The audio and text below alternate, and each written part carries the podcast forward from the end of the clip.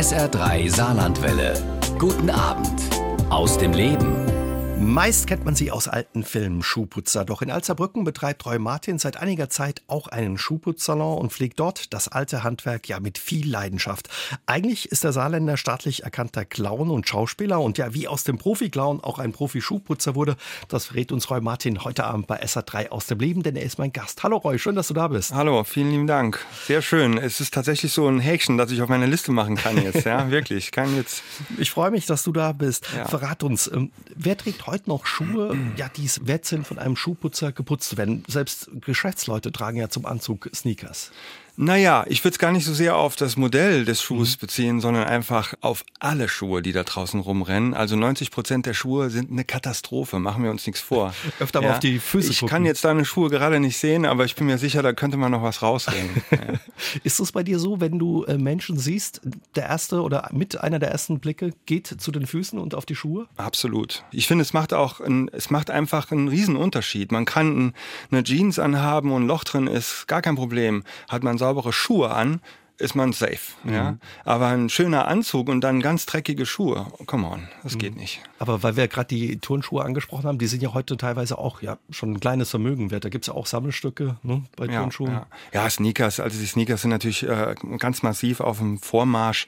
Deswegen habe ich das natürlich auch im Programm Sneaker Cleaning, ist ja völlig klar. Aber eben auch den klassischen Lederschuh, der bei dir wieder auf vorne Natürlich. Ich mache ja viel auch Restauration, Schuhrestauration und so ein, so ein Lederschuh, ob das jetzt Herren oder Damen, ist völlig egal der da echt gelitten hat, die Jahre vielleicht ein, ein halbes Jahr im Keller verbracht hat, der dann zu mir kommt und wieder nach Hause darf, das ist schon schön, das mache ich dann wirklich gern. Und dieses Schuhputzen an sich, Schuhschein, diese Tradition, einfach Glanz auf einen Schuh zu legen mit verschiedenen Wachsschichten, das ist ganz, ganz großartig. Da wollen wir uns heute Abend ja ein bisschen intensiver ja. auch noch mit dir äh, unterhalten. Da hast du auch viel zu erzählen. Hm, wie reagieren aber die Leute, wenn du ihnen sagst, ich bin Schuhputzer, zum Beispiel auf einer Party oder so?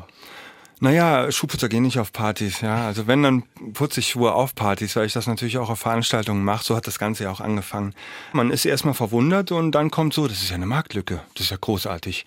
Und dann äh, kommen die auch irgendwann in meinen Laden, ja. Mhm. Beziehungsweise die Menschen, die das erste Mal in meinem Laden sind und äh, das erste Paar Schuhe dann wieder abholen, die kommen wieder, ganz klar. Und dann ist die Tasche voller Schuhe. Ja? also wird alles ausgekramt, was es irgendwie gibt geputzte Schuhe macht offenbar was mit, mit den Menschen. Ja, ja, ja, klar. Glänzende Schuhe bringen glänzende Entscheidungen. Ja. Also man hört den Profi raus. Eigentlich bist du, ich habe es gesagt, äh, staatlich anerkannter Clown und Schauspieler oder Clown-Schauspieler. Mhm. Ja, wie wurde dann auch mit dem Abschluss an der staatlich anerkannten Schule für Clowns, Komik und Schauspielerei, wie wurde dann eben ja aus dem Profi-Clown Roy Martin ein Profi-Schuhputzer? Naja, im Laufe der Spieljahre, ich mache das ja jetzt schon, schon sehr, sehr lange, ähm, äh, entwickelt man oder schon in der Ausbildung entwickelt man natürlich eine Figur. Man hat ein Figurfindungsjahr, man hat ein Technikjahr, man setzt das zusammen. Es schält sich langsam eine Figur raus. Und ich habe dann unter anderem einen New Yorker Schuhputzer, so ein komischer Typ, äh, äh, entwickelt, äh, ohne rote Nase, ja, der sich so durchs Leben verdingt, der die Schuhe putzt, super, das auch liebt, ja, die er aber auch gleichzeitig dein Handy klaut und du merkst es nicht nicht. Also so ein Typ, ja, der verdingt sich so durchs Leben, also auf Veranstaltungen, ja.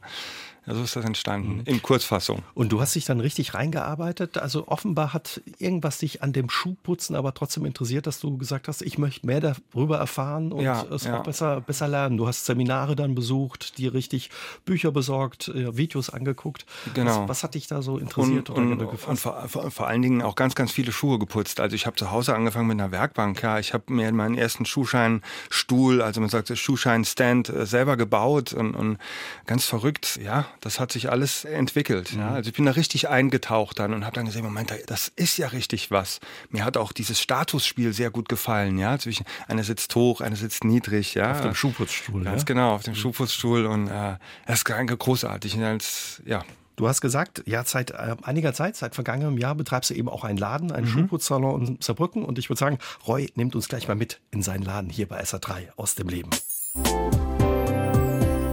Vor ja, bisschen mehr als über einem Jahr hast du in Alzerbrücken ja, einen Laden aufgemacht, deinen Schuhputzsalon. Nimm uns mal mit. Wie müssen wir uns denn vorstellen? Wie sieht es da aus? Wie sieht's da aus?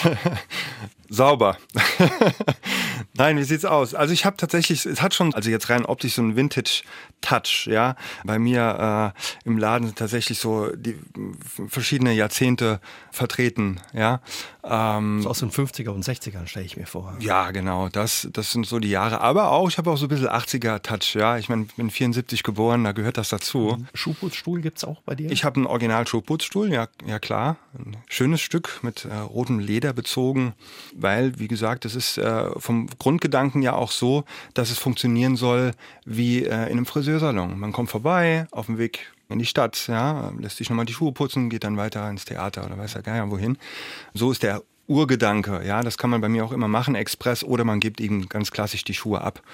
Also es ist tatsächlich, mein Laden ist wie so eine kleine Puppenstube. Das höre ich immer wieder, wenn man so vorbeigeht an meinem Laden. Das klingt gut, weil du gerade den Friseur angesprochen hast. Bei dir hast du verraten, gibt es auch Schuhcreme, klar, Bürsten, Lappen, mit denen du eben an die Schuhe gehst, aber eben auch Wachs, Pomaden, Öl. Klingt ein bisschen wie beim Friseur. Auch. Ganz genau, ja. Ja, ich meine, wenn man es sich auch überlegt, ist unter unterm Strich äh, arbeite ich mit Haut. Haut, die keinen Körper mehr hat. Also ähm, ja, wo soll man die Nährstoffe herholen?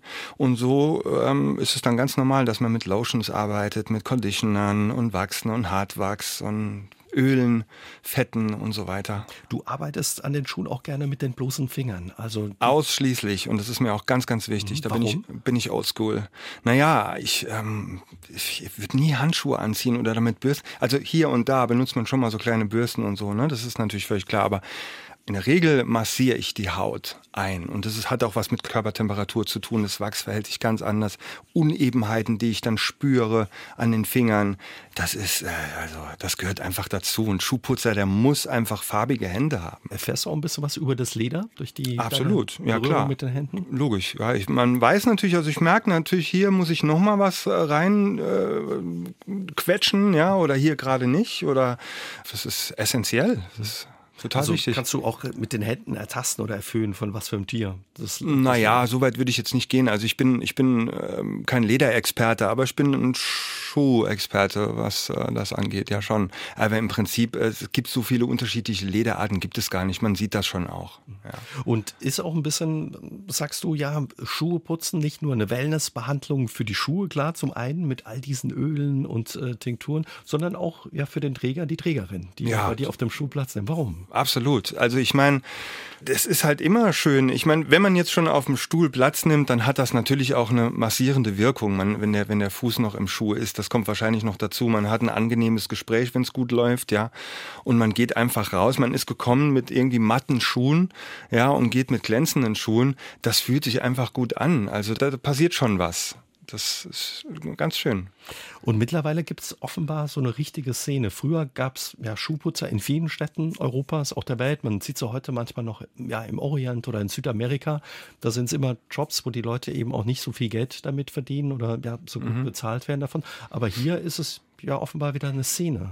Ja, schon, kann man schon so sagen. Also im, im ganz im Allgemeinen. Es gibt, es gibt sehr viele Schuhputzer. Also es gibt die auch in Deutschland, in Großstädten, in Hotels und so weiter und so fort. Meistens irgendwie in einer Lobby oder so, ja, äh, auf Veranstaltungen eben auch. Da hat sich nichts geändert. Das ist nach wie vor so. Also es gibt natürlich weniger als ne, vor ein paar Jahrzehnten noch, aber in der Tat, es gibt viele Schuhenthusiasten und die nehmen das gerne mit. Meine Schuhe gehen im Prinzip auch überall hin. Nicht, weil ich das jetzt besonders gut kann, sondern einfach, weil man das dann so mitnimmt. Dann lässt man sich halt mal die Schuhe machen von dem Clown aus Alzerbrücken, Deutschland. Ja. Oder was, Frankreich? Das ist wirklich so, du putzt nicht so die Schuhe nur, wie wir uns das vielleicht zu Hause vorstellen, ein bisschen Schuhcreme drauf, einziehen lassen, dann ein bisschen polieren. Bei dir gibt es da schon wirklich eine besondere ja, Behandlung für die Schuhe. Da kann man auch sehen auf deiner Webseite. Da sind Schuhe, die ja, schon ein paar Schritte, Kilometer auf dem Buckel haben, die dann doch ganz schön ausgelatscht sind und nach deiner Behandlung wieder aussehen wie neu. Wie machst du das? Genau, und dann auch wieder für ein paar Meilen gut sind. Ja. Es kommt halt drauf an, also ich, ähm, es geht natürlich oft einher damit, dass die Sohlenabsätze gemacht werden müssen. Ich arbeite auch noch mit einem Schuhmachermeister zusammen, den ich dann halt auch hier und da selber aufsuche. Manches mache ich selber. Aber natürlich der Hauptschuh als solches wird mit äh, Sattelseife gereinigt, äh, nass, ja, innen mit einer milden Seifenlauge Auge, wenn es nötig ist. Da kommt eine Lotion drauf, die zieht ein. Dann wird der schon mal poliert mit Bürste das erste Mal. Dann kommt ein Conditioner, Creme als Fundament, als Basis für die Wachse, die dann noch kommen. Und äh, diese Vorgänge, die kann man mehrfach wiederholen. Man muss genau wissen, wie. Es sind unterschiedliche äh, ähm, Arbeitsschritte und Einwirkzeiten auch. Das Wachs muss ja aushärten und so weiter und so fort. Also man muss schon wissen, wie man das macht. Das ist nicht nur einfach so, so mal ein bisschen Dreck weg und dann schmiere ich mir die Schuhcreme drauf. Das kann jeder machen. Früher oder später wird der Schuh dann doch auch bei mir landen. Und ich habe dann den Stress, erstmal die ganzen alte Schuhcreme da runter zu kriegen. Farbausgleich muss ich machen, die Sohlen werden neu lackiert. Äh, natürlich mache ich auch individuelle Geschichten, ja, so richtige Custom-Arbeiten. Also, also machst aus dem alten Schuh plus minus wieder einen neuen. Absolut, ja. Das heißt dann auch so schön Shelly Shine äh, kann man bei dir lesen oder äh, ja Mirror Gloss. Da kriegen die Schuhe richtig so eine Wasserglanzpolitur, dass man sich drin spiegeln kann. Ich habe jetzt gelernt. du hast dich informiert. Ich bin beeindruckt. Ja. Das ist so ein bisschen die Königsdisziplin. So sieht's aus. Ja, ein Mirror Shine, also das ist eine legendäre Wasser Wasserglanzpolitur das ist halt wirklich mit Hartwachsen. Also am Ende der Kette wird dann mit Hartwachs gearbeitet, Mirror Gloss. Das ist wie ein Lipgloss. Die Damen da draußen, die werden jetzt wissen, was ich meine. Und genauso glänzen auch die Schuhe. Also man macht wirklich aus einem normalen Glattlederschuh, der glänzt wie ein Lacklederschuh. Ja, das ist auch meine Empfehlung an die Menschen. Kaufen Sie sich keine Lacklederschuhe, denn die kann man ganz schlecht pflegen. Lieber Glattleder kaufen, zu mir kommen und ab und zu, wenn man will, im Jahr macht man da draußen glänzender Lackleder, wenn man so will. Ja. Sowas dauert aber wahrscheinlich Sowas lange. Dauert. Oder wie lange dauert das? Naja, es, es ist wirklich, also, das kann in 20 Minuten erledigt sein. Man, man arbeitet mit, mit Wasser, mit Alkohol, mit vielleicht auch Feuer. Das ist, mit Feuer? Äh, ja, ja, es gibt's auch, ja. Da man kann, manche trinken den Alkohol auch, ja, habe ich gehört, ja. Also, es geht um Physik, um den Winkel, ja, Spiegel, Reflex und so weiter. Spaß beiseite. Es ist eine Arbeit, die kann in 20 Minuten erledigt sein oder man hängt 14 Tage dran, weil der Schuh nicht mitmacht machen will, weil man selber gerade nicht will oder was weiß ich warum. Man kommt sich manchmal vor wie so ein Mönch, ja, der so ein, so ein Mosaik macht aus, aus äh, Sandkörnern, ja. Man muss dann auch mal die Schuhe hinstellen, sich von, na, von einer Entfernung von einem Meter fünfzig anschauen und das für gut befinden. Bist du manchmal überrascht auch, was du aus den Schuhen dann noch rausholst, aus so alten Tretern? Ja, absolut. Das ist auch genau das. Also tatsächlich mache ich dieses äh, Restaurationsding sehr, sehr gerne. Da sieht man den, den Rieseneffekt. Ja, das ist toll. Das ist klasse. Ich habe aber auch schon, vorher muss ich jetzt dazu sagen, wenn ich ins Wort fallen darf, ich habe aber auch schon eine Idee, wo die Reise hingeht, wenn der Schuh da ist. Das geht recht schnell. Ich meine, jeder hat wahrscheinlich so Schuhe, mit denen er was Besonderes verbindet oder die man besonders gerne getragen hat mhm. und die mhm. eigentlich ja abgelatscht oder abgelaufen sind und wo man sagt, eigentlich müssten sie in die Altkleidersammlung oder weg und man lässt sie trotzdem noch im, im Schuhschrank stehen. Wahrscheinlich kommen auch die Menschen, die zu dir kommen, ihre Schuhe bringen, verbinden irgendwas, ja, eine Geschichte mit ihren genau. Schuhen oder Emotionen. Was, ja. was sind das für Emotionen oder was erzählen die dir teilweise auch, warum dieser alte, ausgelatschte Schuh nochmal neu aufgearbeitet Naja, ich sag mal so, jeder Schuh erzählt mir automatisch eine Geschichte. Ich weiß da schon viel über die Gangart und so. Und gerade als Clown kenne ich mich natürlich mit Gangarten aus, vorzugsweise komische Gangarten. Aber ich kann dir auch noch was sagen. Schuhputzer sind wie Las Vegas. Das heißt, was mir ein Schuh erzählt oder ein, ein Kunde erzählt, das bleibt bei mir. Also das bleibt in Las Vegas. Also, das bleibt in Las Vegas. Mhm. Ja. Ähm, trotz alledem, äh, was sind das für Geschichten, die du von Schuhen ja, ablesen kannst oder die die erzählen? Bist du ja fast allein, Roy. Naja, wie gesagt, also du wirst mich jetzt nicht kriegen, ne? ich bleibe bei dem Las Vegas. Aber es ist natürlich so, ich, ich merke natürlich oder man sieht dem Schuh natürlich an, was hat er erlebt, wo, ich meine, wo wurde er genutzt und hat er eine Pflege bekommen oder nicht. Ähm, ich äh, weiß genau, ob ein Sneaker, bevor er bei mir war, schon mal in der Waschmaschine war. Also da kann mich keiner ja, in das Licht führen. Das haben schon viele probiert und ich merke es sofort.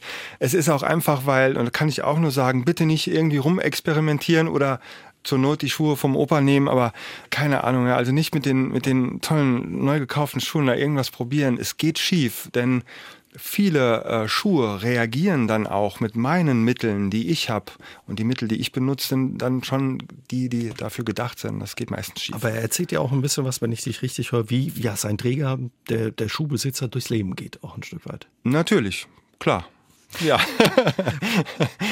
was kostet sowas? Äh, ist wahrscheinlich nicht ganz billig. Nee, also ich meine normal, äh, was heißt nicht ganz billig? Man muss sich das ja immer überlegen. Ne? Wenn ein Schuh, ich hatte einen Schuh bei mir im Laden, der hat 2300 Euro gekostet. Ja, so, äh, nee, Quatsch, D-Mark. Der war knapp 40 Jahre alt. Wenn so ein Schuh kommt und ich mache den nochmal schön mit allen Extras, also mit der, ne, mit, mit, mit Sohlenöl, mit Farbausgleich, nochmal neu lackieren hier, also lackieren, färben und so weiter und so fort. Ja, das kann dann schon mal, weiß ich nicht, 150 Euro kosten.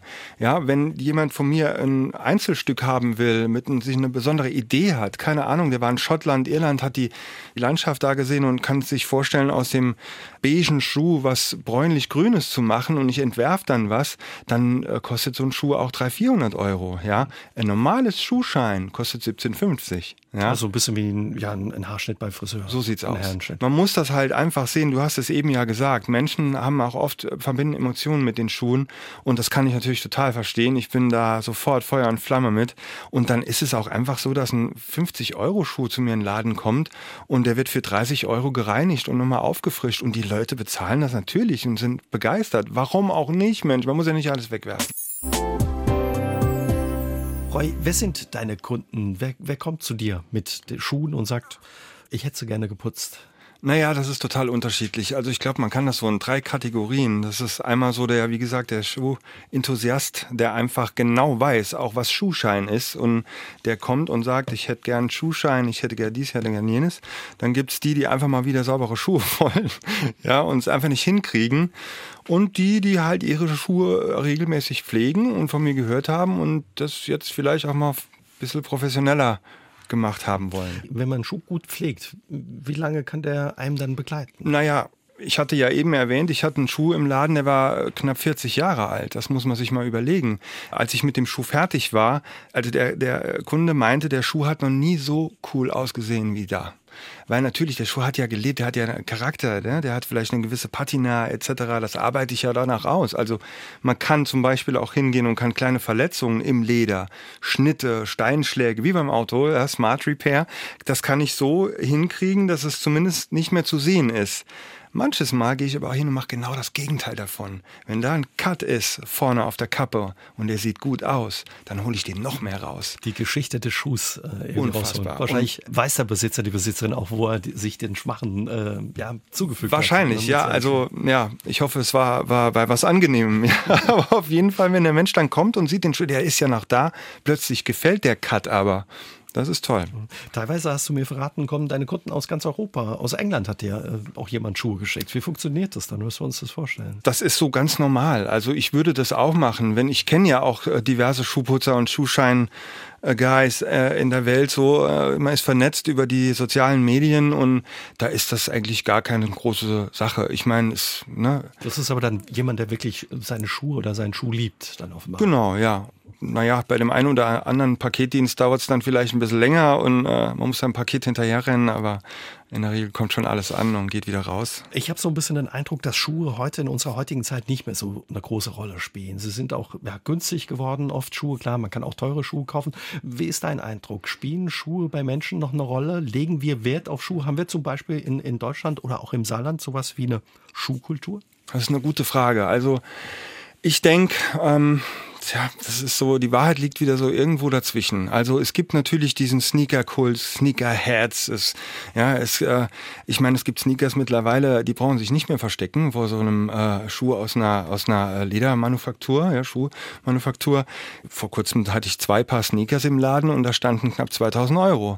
Also, ne, da ist schon was am Start. Das sind auch diverse Designer, die da richtig sich reinhängen und, und entwickeln, Kooperationen eingehen, verschiedene Firmen, die großen Marken, die man kennt, die damit mit äh, ähm, sehr guten Designern zusammenarbeiten und die Schuhe werden gekauft und getragen, von mir auch dann gepflegt mhm. und, und das ist äh, eine schöne Entwicklung. Mir ist, ich finde das gut. Also das ich meine Turnschuhe, ne? Also Sneakers, Sneakers ja, ja. Und, und was den, den klassischen Lederschuh angeht, ob jetzt Damen oder Herren, da hat sich nichts geändert. Die Menschen, auch die, die Sneakers tragen, wenn, wenn, wenn die manchmal zu, zu mir in den Laden kommen, so nur Sneakers und die sehen dann aber mal so einen Herrenschuh da stehen, ja, oder einen Damenschuh, der, der klasse aussieht, dann ist dann schon, oh, ja, sowas könnte ich auch haben. Wenn es nun mal für besondere Anlässe ist. Man sagt ja gern Frauen eine Schwäche für Schuhe nach. Wie, wie ist es bei Herren? Bei dir kommen ja Damen und Herren mit ihren Schuhen. Naja, also ich würde tatsächlich sagen, es ist 50-50. Es gibt, es gibt Tage oder Wochen, wo ich dann so, oder eine Woche, da habe ich dann vorwiegend Damenschuhe und dann wieder eine Woche nur Herrenschuhe, dann wieder nur Sneakers. Das hält sich die Waage. Wie ist das in anderen Ländern? Geht man, hat man da einen anderen Bezug zu Schuhen, zu dem, was man an den Füßen trägt? Ja, also ich glaube, es ist vielleicht auch gar kein Zufall, dass irgendwie ein Schuhputzer in Brasilien viel zu tun hat.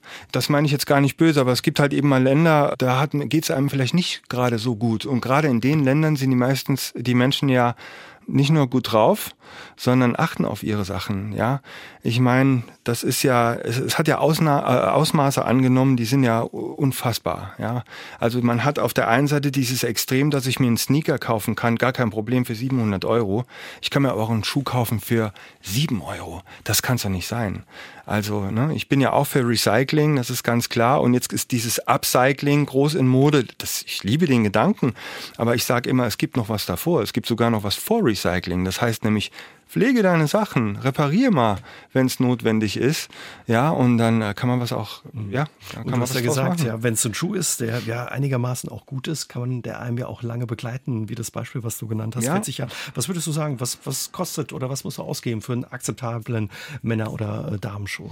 Da kann ich sagen, mm, das geht so bei 160 Euro los, würde ich das sagen. Das ist schon was. Das, das ist, ein, das, das ist ein, das ist ein, ja, aber der Schuh, der wird, der, wenn der gepflegt wird, dann hat man an dem was.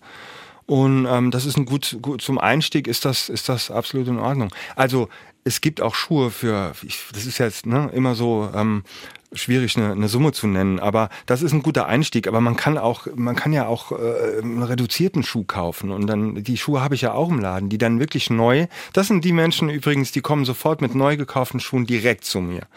Ne, das ist der beste Weg, denn die Schuhe sind, das muss sich jeder da draußen klar machen, auch ein sehr teurer Schuh ist nur vorbereitet für in den Karton, in den Laden und zu Ihnen nach Hause. Das war's. Der ist noch nicht bereit für die Straße. Okay, da braucht er eine ja. Behandlung. Wie ist es mit dir selbst eigentlich, wenn man immer die Schuhe der anderen ja auf Vordermann bringt? Hast du selbst auch ein Fable für Schuhe wahrscheinlich schon, ne? Naja, ich habe schon ein Fable für Schuhe, aber äh, ich habe ja auch ganz viele Schuhe, ja. nur gehören die halt eben nicht mir. Ja. Wie viele Schuhe stehen bei dir zu Hause im Schuhschrank? Ach, nicht so viel. Ich habe aber für jede Gelegenheit ein paar, ja. Sagen wir es mal so. Also, aber trotzdem, also ich bin schon jemand, der ich für, für die Veranstaltung vielleicht den Schuh und Vielleicht zieht man einen anderen Schuh an, wenn man in den Wald geht und mhm. zum Sport machen und so. Aber ich habe schon so meine Marken, die, die ich halt schon immer getragen habe. Ich bin da, ich bin da wirklich ähm, pflegeleicht ein Fable äh, für Schuhe und dann wahrscheinlich auch zu dem einen oder anderen Schuh eine emotionale Beziehung oder Verbindung. Zu meinen eigenen? Zu deinen eigenen? Ja, absolut, natürlich. Also ich habe ich hab auch noch meine allerersten Schuhe. Ja, da bin ich jetzt gerade dran. Also meine allerersten getragenen Schuhe. Übrigens sehr interessant, denn diese Schuhe sind ja, ich mag es kaum sagen, aber die gehen ja auf die 50 Jahre zu und ähm, die sind immer noch top. Die sind handgearbeitet, man kann sich das kaum vorstellen. Ja, da kann man mal sehen, ähm, dass die Menschen vor Jahren richtig gute Arbeit gemacht haben und dass man da, ich danke meinen Eltern, was Gutes gekauft hat. Ja, und nicht wie heute halt eben oft man hört dir das ja heute Abend auch an, dass du das ja mit viel Leidenschaft und Herzblut machst. Eben auch dieses alte, vergessene Handwerk des Schuhputzers, wo vielleicht auch manch einer denkt, Mensch, Schuhputzen ist das so ein richtiger Job. Aber du, ja, man merkt dir den Stolz an, mit dem du eben das auch ausführst. Ähm, wo, wo kommt diese Leidenschaft her und was begeistert dich eben da auch so daran? Jeder Schuhscheiner oder jeder Schuhputzer auf der Welt macht das wirklich mit Stolz. Das ist so. Auch die, die das machen müssen, ich meine, ich mache es ja auch nicht umsonst, ja, ich lebe ja da auch davon. Und die das Geld brauchen auf der Straße, den ganzen Tag Schuhe putzen, die machen das alle mit Stolz. Und wenn man das Endergebnis dann sieht, dann wird auch klar, warum. Also neben der Geschichte, wie ich dazu gekommen bin, ist es natürlich auch so ein Stück äh, mein Beitrag, einfach hier was, was äh, Anständiges in der Welt zu hinterlassen oder, oder halt, es ist, es ist was Kleines, das ist klar, aber es ist ein Bedarf da, finde ich. Und das muss einfach gemacht werden, ja. Und wenn ich mir angucke, die gesamte Dienstleistungsbranche ist ja eine Katastrophe. Ja, also ich meine, immer alle toll angezogen, der Kellner oder Kellnerin, wie auch immer, im Hotel, in Banken, Anwälte, ja, äh, toll angezogen, Schuhe, Katastrophe. Ja, so ist auch die Idee entstanden, dass ich eben Schuhe auch abhole und liefere in großen Mengen. Und da kann sich auch jeder an mich wenden. Und ähm, ich bringe die Schuhe über, über, über Nacht wieder auf Vordermann. und die Angestellten laufen anständig rum. Ja. Also dir geht es so ein bisschen drum, ja, die Wertschätzung den Schuhen entgegenzubringen wieder und ja, dass die Leute ja wieder saubere Schuhe an den Füßen haben. Ja, aber das ist äh, vor allen Dingen auch die Wertschätzung sich selbst gegenüber, nicht nur den Schuhen. Du bist ja durch deinen eigentlich gelernten Job mehr oder weniger zum, zum Schuhputzer geworden. Du bist gelernter Clown. Wie kam es mhm. dazu? Warst du schon immer so, ja, in Anführungszeichen, der Pausenclown? Jemand, der andere gern zum Lachen gebracht hat? Oder? Ähm, ja, also mir war es auch oft einfach egal, das ist mir heute auch noch, ob äh, da jetzt jemand lacht oder nicht. Keiner wird klauen, weil er andere Menschen äh, gerne zum Lachen bringt. Also das ist ein schöner Nebeneffekt, aber jemand, der das glaubt, der ist äh, fehl am Platz. Also Mama ist natürlich in erster Linie schon mal Selbstheilung und das ist auch was, das hängt in einem drin. Also ich kann dir sagen, Clowns alle da draußen, die laufen mit angezogener Handbremse äh, durchs Leben. Es ist nicht einfach mit einem Clown zu leben. Ja? Wenn es auch oftmals lustig ist, aber ja, ist noch mehr dahinter. Was macht es so schwer, mit dem Glauben zu leben? Naja, ich meine, äh, ich bin ein erwachsener Mann, der sich eine rote Nase anzieht, die kleinste Maske der Welt, der sich schminkt, muss ja mehr sagen. Ich meine, die Witze, das, ähm, das muss ja alles irgendwo herkommen. Ich beobachte viel. Ich habe als Kind ganz, ganz viel die Menschen studiert, Bewegungsabläufe, wie sie sich verhalten, Verhaltensweisen. Ich habe eine sehr, sehr gute Menschenkenntnis entwickelt und vieles gefällt mir nicht am Mensch. Es gibt eine schöne Umschreibung, Clowns sind wie Tiere, die sprechen können, so rum. Und das ist das, also hm, es ist nicht immer so schön, ne, was man so sieht an den Menschen.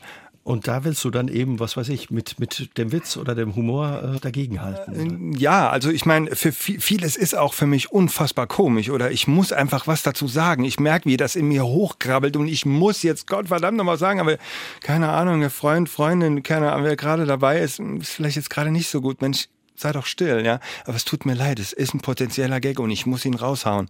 Und ich mache es, ich habe meinen Spaß und mein Gegenüber, ja, will mir eine knallen. Ist es schwer, ja, Menschen zum Lachen zu bringen? Naja, wenn man es lernt, wie ich, ich habe ja einen staatlich anerkannten Abschluss ähm, auf einer Schule gewesen, ähm, dann eigentlich nicht. Denn man lernt Techniken, man hat tatsächlich ein Technikjahr, man hat ein Figurfindungsjahr etc. Man lernt schon, wie ein Witz funktioniert und wie man Menschen wo abholt. Ein bisschen Talent noch dazu, ein bisschen Feingefühl und dann äh, weiß ich schon, was ich machen muss. Also das kann man richtig lernen, auch Absolut. witzig zu sein oder Humor. Ja, klar. Ja, der Witz liegt in der Krise. Das ist schon mal eine gute Info. Damit kann man arbeiten. Erinnerst du dich so noch so an diese erste Begegnung mit deiner, deiner erste persönliche Begegnung mit einem Clown? Dass du, hat dich das irgendwie gepackt oder fasziniert, äh, diese Figur? Also ich kann heute natürlich nicht mehr sagen, weil es tatsächlich äh, sehr, sehr lange her ist, ähm, dass es den einen Moment gab. Aber ich kann sagen, dass ich immer schon auf Clowns völlig abgefahren bin. Ich wusste nicht, warum so genau, aber mir war klar, wenn ich einen Clown in der Manege gesehen habe, der ist schon so ein bisschen dämlich, aber verdammt schlau. Das ist unfassbar. Das macht er so gut. Also der, ich meine nicht die Privatperson dahinter, ich meine die Figur. Das hat mich total fasziniert. Und dann natürlich darüber hinaus äh, die ganzen anderen Clowns, die dann später zu meinen Helden wurden, also ein Krog, ein Charlie Rivel, ein Charlie Chaplin, Stan Laurel, Oliver Hardy, äh, Bay Party, ähm, all die George Carl. Ach, ich könnte jetzt den ganzen Abend nur Namen nennen. Ähm, ja, das weiß ich alles. Ich bin, also, du wirst es mir jetzt anmerken. Ich, äh, er strahlt. Ja, ich, ja, ich liebe Clowns. Ähm, und äh, wie ist das? Kommst du aus einer Familie, aus einer künstlerischen Familie oder wie kam es dazu, dass du diesen Weg dann eben auch eingeschlagen hast? Kam dazu, weil ich irgendwann gesagt hatte, ähm, das kennen vielleicht auch viele Zuhörer da draußen. Ähm, ich habe jetzt ganz viele Jahre in meinem Leben das gemacht, was man so macht, damit man irgendwie weiterkommt. Aber so wirklich, naja, das, was ich eigentlich machen wollte, habe ich noch nicht probiert. Und deswegen habe ich dann irgendwann gedacht, komm, es reicht. Ich mache jetzt, ich reiß jetzt noch einmal das Steuer rum und fange nochmal neu an. Das, und bin dann mit über 30 nochmal, äh, habe ein Auswahlverfahren mitgemacht und so weiter. Und hart, harte Ausbildung, kann ich nur sagen an der Stelle. Ja, so ist das gekommen. Also da konnten deine Eltern dir dann auch nicht mehr reinreden mit über 30 das oder Ding was, ist, naja, das Ding haben ist, die, die haben mir ja vorher schon immer reingeredet, ja, ja. das muss man an dieser, dieser Stelle ja mal sagen, ja. Ähm, nee, also ich meine, ich komme, ich meiner Familie gibt es tatsächlich Künstler, es gibt Handwerker, es gibt irgendwie, es gibt alles, ja, sind alle vertreten und das war auch immer äh, toll, was ich so gemacht habe als Kind. Mein Papa hat immer parodier mal die, mach mal die, mach mal das und so und das habe ich auch alles gemacht und die haben alle gelacht und alles war toll und mir hat's gefallen und denen hat's gefallen, aber Moment mal, ähm, jetzt lernst du aber was Anständiges, ist ja völlig klar, ja. Also entweder studieren oder was Anständiges lernen, aber Künstler, hm, wie soll das gehen? Da kannst du doch nicht von leben. Aber ich wusste schon, äh, okay, ich werde die Ochsentour wählen. Das war mir von vornherein klar. Und es war dann auch wirklich eine Ochsentour, hast du mir Absolut. verraten. Also ja. viele kleine, große Bühnen dann später. Aber wie sah diese Ochsentour für dich aus? Naja, also ich meine, ähm, wenn man den Beruf dann sich dafür entschieden hat und macht dann so eine Ausbildung und dann fängt's, geht's ja sofort los mit Spielen und ähm, man muss ja auch von was leben. Und das bedeutet einfach, ja, das Leben eines Künstlers von der Hand in den Mund. Und das bedeutet, dass man alles machen muss, was kommt. Alle Gigs, alle Auftritte, die irgendwie angefragt werden, muss man machen. Es, man hat gar keine andere Wahl.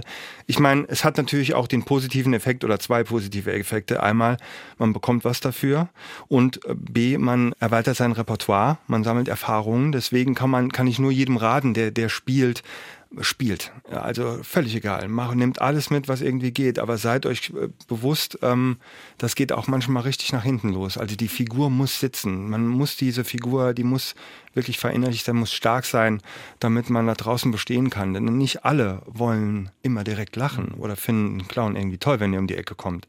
Das Denken vielleicht auch manche, um Himmels Willen, jetzt noch so ein Clown, ja, oder? Ja, genau das. Ja, genau das. Oft, oft gehört. Und ähm, als was für ein Clown stehst du dann auch auf der Bühne oder trittst du auf? Wie müssen wir uns dich als Clown vorstellen? Also ich habe, wie gesagt, zwei Figuren. Das ist einmal eine ganz klassischer Rotnasenclown, der äh, so, der heißt der Clinch, ja, K-L-I-N-S-C-H, also liegt aber auch im Clinch mit sich selbst und der ganzen Welt. Aber eins kann man sagen, er liebt Konfetti und dafür macht er alles. Der spielt auf Bühnen und überall. Ich habe auch ein Abendprogramm. Ähm, äh, ja, und dann habe ich eben halt noch diesen komischen Schuhputzer, ja, der halt eben auch auf verschiedenen Veranstaltungen spielt, aber nicht in einem Abendprogramm als solches. Also schon auf Veranstaltungen, die auch länger sind, aber ähm, kein Abendprogramm auf einer Bühne.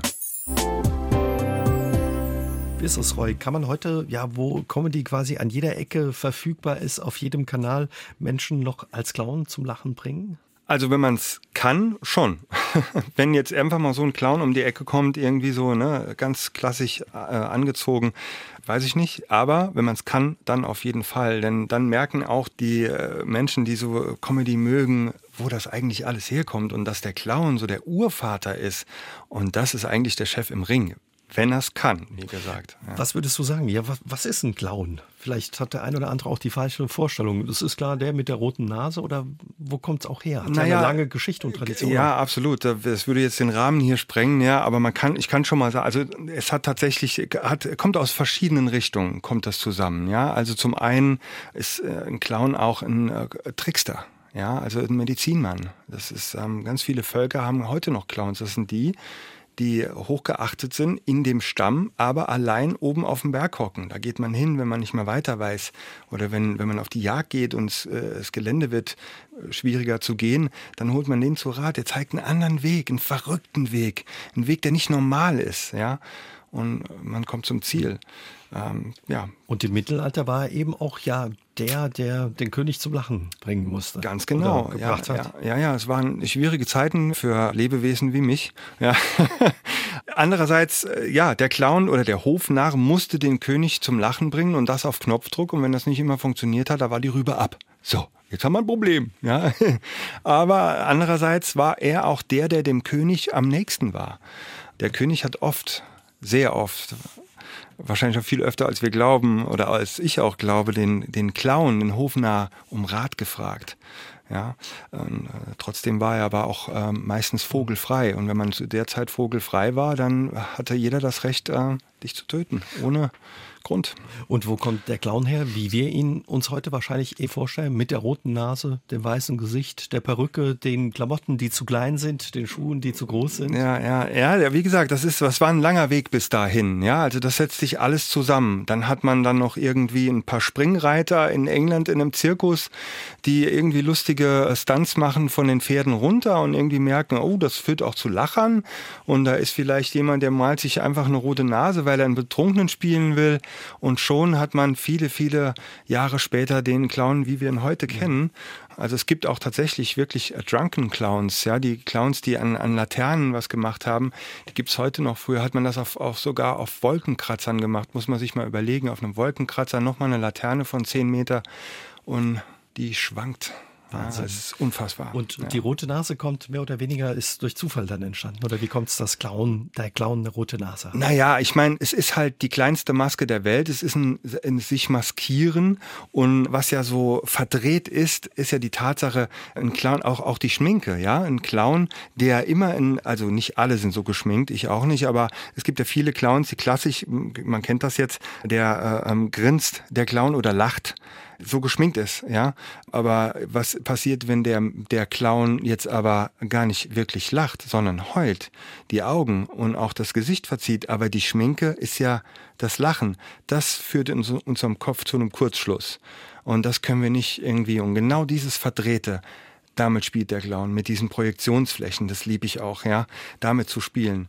Es ist sogar naheliegend, wahrscheinlich kommt da auch die ein oder andere Angst vor Clowns her, weil man das nicht verarbeitet bekommt, weil die Augen weinen doch, aber der, der, der Mann, der hatte, ist doch, nein, zu viel. Und dann steigt der, man aus. Das Gesicht lacht daneben, ja, vor allem Kinder haben ja, ja, ja. Angst. Da gibt's naja, aber das liegt an den Eltern. Das liegt also nie an den Kindern selbst. Die Kinder sind rein, Kinder sind wie Clowns, ja. Ein Clown, da kann ich mich jetzt mal selbst zitieren. Ein Clown, der erlebt die Welt im freien Fall. Der ist immer im Hier und Jetzt, aber er wird mit Sicherheit landen. Ja. Und Kinder spüren das, die wissen das. Ein Kind äh, fragt nicht nach, wieso redet der Clown denn mit einem Stein? Nee. Und die Frage ist tatsächlich auch, ist der Clown blöd? Wieso redet er mit einem Stein? Oder ist er so schlau und kapiert, dass es Materie ist? Also, ne, das ist für Eltern nicht immer so oder für Erwachsene, die einfach denken, sie müssten sich für Erwachsene verhalten oder das wäre erwachsen, sich so zu verhalten. Das geht nicht immer d'accord, aber ein Kind versteht das. Was macht das äh, zum Beispiel auch mit dir, wenn du eben diese kleinste Maske der Welt, die rote Nase, aufziehst? Naja, ich ziehe sie an und bin dann im Clinch. Ja, sofort. Das ist natürlich auch nicht sofort passiert, ja. Also das war ein langer Weg dahin.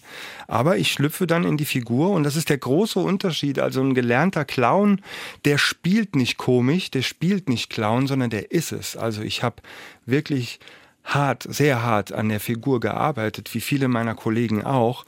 Und man geht auch innerhalb der Ausbildung, man macht da ganz schön harte Zeiten durch. Also man muss da wirklich, äh, man ist da ja Gott sei Dank in einem geschützten Umfeld. Äh, das ist nicht so ganz einfach. Man hat da äh, Impros, man macht ja täglich Impros, man ist wirklich Blut, Schweiß und Tränen. Das ist ein sehr, sehr harter Beruf. Auch ein sehr körperlicher. Das kommt noch dazu. Das ja? kommt noch dazu. Aber auch einfach die Sachen, die man machen muss, ja. Wenn du äh, in der Stadt bist äh, mit deinen Kollegen und dein Schulleiter und Clownlehrer sagt zu dir, okay, heute ist Aufgabe die, ihr besorgt euch ein Seil, eine Banane und eine Tüte. Und das, äh, die Tüte könnt ihr tragen, die Banane hängt ihr an das Seil, zieht ihr euch hinter euch her und geht da über den Marktplatz, sucht euch eine erhöhte Stelle und äh, haut irgendeinen Slogan zwei Stunden raus. Mach das mal. Dann fühlst du nämlich, wie ein Dorfdepp sich fühlt. Den brauchst du als Fundament für deine Figur. Mhm. Dann kommt noch ein inneres Tier, dein inneres Kind und so weiter und so fort. Weil du standest als Clown auch schon im Zirkus in der Manege. Wie ist es, ja, im Zirkus aufzutreten? Das ist wundervoll. Das ist so ein, das ist ein so ein wunderbarer Ort. Das ist ganz toll. Das ist, ja, ich kann's, ich. Was macht das zu so einem besonderen und wunderbaren? Naja, der Geruch, das ähm, Sägemehl, das Plastik, ja, das, das Popcorn, das Karamell, das alles. Die, die Schminke, die man selber riecht an sich. Alles. Und natürlich auch die Tatsache, dass es ja eben, ja, es ist ein Zirkus, es ist ein Kreis. Es ist großartig, es ist ein ganz, ganz toller Spielort.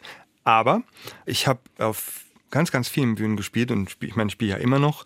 Ich habe auch wundervolle Abende in einem ganz kleinen Wohnzimmertheater erlebt. Also ich war ein paar Mal auf Deutschland-Tour und so mit, mit Kollegen und, und wir haben irgendwo in Köln, äh, äh keine Ahnung, in anderen Städten auch äh, in Wohnzimmertheatern gespielt. Es war großartig. Also wirklich 20 Mann vielleicht, ja. Wahnsinn, ganz tolle Erlebnisse. Ja. Wie reagieren, du hast ja heute Abend schon ein bisschen angedeutet, die Leute auf einen Clown, das ist immer ganz unterschiedlich. Ja? Es ist unterschiedlich. Es kommt aber auch ganz klar darauf an, wie sieht die Veranstaltung aus. Wenn ich natürlich irgendwie, wenn ich auf Tour bin und spiele wirklich auf einer Theaterbühne oder generell einfach auf einer Bühne, dann kommen die Leute ja, weil sie dich sehen wollen, also weil sie Clowns sehen wollen. Das ist natürlich was ganz anderes, wie wenn ich auf einer Hochzeit gebucht bin, ja, und plötzlich kommt da so ein komischer Typ um die Ecke, ja. Gerade mit diesem äh, komischen ein Schuhputzer, mhm. der anfangs, äh, also das wird auch wirklich dann, ich sorge dafür, dass es keiner wissen darf, ja, also nur die, das Brautpaar, äh, vielleicht man, nur nicht mal die sondern nur die Wedding Planner, äh, keine Ahnung. Äh, ich mich mich dann erstmal so äh, unter das Volk, ja, und die Leute fangen an zu tuscheln. Wer, wer ist denn das? Kennst du den? Nein, äh, ja, so. Und dann im Laufe des Abends komme ich immer wieder mehr, äh, öfter raus und länger und die Menschen peilen, ah, das, der Typ ist doch, wenn da plötzlich so ein Kellner rauskommt, der ständig was fallen lässt, das, was ist mit dem los? Ja? Das ist was ganz anderes. Und da kann es natürlich zu Situationen kommen, die man dann schnell entschärfen muss. Ja? Mhm. Aber da habe ich auch gelernt, wie es geht. Wie ist das sonst in deinem Leben, wenn du nicht auf der Bühne stehst? Welche Rolle spielt der Humor? Ist das zum Beispiel für dich auch sowas ja, wie ein Türöffner, wenn es mal nicht klappt? Oder? Absolut. Also ich meine, Humor ist ja unfassbar wichtig. Es ist interessant, ich sage Humor ist ja so und sage das ganz ernst, ja. Da hat man es aber schon. Also ich meine, da wo Licht, viel Licht ist, ist auch viel Schatten, ja. Also ich meine, Humor hilft uns ungemein. Also der Witz liegt in der Krise. Ja, es ist, es ist, wenn ein Clown stolpert, macht er ein Kunststück draus. Ja, also es gibt die Aufgabe als solches gibt es nicht. Es gibt auch kein Scheitern. Ich habe ja eben gesagt, ja, der Clown erlebt die Welt im freien Fall. Er wird mit Sicherheit landen. Also das wird passieren, ganz sicher. Mhm. Ja, so ist es nun mal. Also ich meine, ohnehin, wir sind ja so Rocky-Kinder, ja, 74 geboren. Also äh, es geht ja ohnehin nur darum im Leben, wie viel man einstecken kann und, und nicht, ob man gewinnt oder verliert. Das ist alles, ja, aber weiterkommen, nicht stillstehen und nicht aufgeben, ja, dranbleiben und vielleicht hier und da das Ganze mal mit einem Lächeln mhm. versuchen. Ist, eh, auch ich ähm, habe damit meine Probleme und es ist jeden Tag für mich äh, wieder eine Aufgabe. Aber da kann eben ein Lachen oder ein Lächeln dann eben auch helfen und eine Situation wahrscheinlich auch häufig dann einfach, ja, entspannen ein bisschen, oder? So sieht's aus. Übrigens, dein Name Roy Martin ist kein Künstlername, wenn nee, das jetzt vielleicht ein oder andere denkt. Ja, ja, das höre ich öfter. Ja, aber nein, es ist tatsächlich mein echter Name. Wem verdankst du den, den Namen? Meinen Eltern. Ich weiß nicht warum. Also es waren noch andere Namen zur Auswahl, aber äh, Sogar Morris stand irgendwie so. Und da hat meine Oma gesagt, äh, nee, dann, nenn, nenn, dann nenne ich ihn immer Moritz. Ja, dann, dann war das irgendwie auf dem Tisch. Dann war es der Roy. Nee, ich komme gut damit klar, ich mag den Namen. Ja, ist ja auch ein perfekter Name. Könnte man meinen, es wäre eben ein Künstlername auch. Ja. Gibt es eigentlich Parallelen ja zwischen deinen beiden Leidenschaften und Berufen, dem des Clowns und des Schuhputzers? Parallelen? Ähm, Oder haben die was gemeinsam? Oder? Naja, im Prinzip schon. Ne? Also es ist beides eine Dienstleistung. Ja. es hat mit Menschen zu tun. Ich mag, wie gesagt, dieses Hoch-Tief-Statusspiel. Das mag ich sehr gerne. Das ist, wie gesagt, im Zirkus nichts anderes als, als im Schuhputzstuhl. Ja. Es gibt da schon Parallelen kann man schon so sagen, ja. Kann man dich demnächst noch mal irgendwo auf der Bühne sehen, erleben? Ganz bestimmt. Was man halt immer kann, man kann mich tatsächlich immer buchen als komischer Schuhputzer, ja sowieso. Dann komme ich mit meinem Stuhl und jeder Menge Gags im Ärmel. Gags and Crime. Das ist ja so ein Clowning Bandit. Ja, da kann man viel machen, ob das abendfüllend ist oder einfach nur für einzelne Nummern. Was den Rotnasen-Clown angeht, der hat eine Motorsport-Show. Das ist ein Clown, der träumt. Er lebt jeden Tag wieder denselben äh, Tag und will eigentlich Rockstar werden, äh, Rennfahrer und was weiß ich, was der alles will. Und naja, jeden Tag aufs Neue. Das dauert noch ein bisschen, bis ich da wieder äh, zu sehen bin. Aber ansonsten, ja, man kann mich immer anfragen, gerne, ob mit oder ohne komisch. Ich komme und äh, mach's Beste. Da wünschen wir ja für deine unterschiedlichen Jobs weiterhin viel Erfolg und viel Spaß und ja, danke, dass du heute Abend mein Gast warst. Ich habe zu danken. Vielen lieben Dank. War schön bei dir. Aus dem Leben. Der SR3 Talk am Dienstagabend ab 20.04 Uhr gibt's auch zum Nachhören auf sr3.de, auf YouTube und in der ARD Audiothek.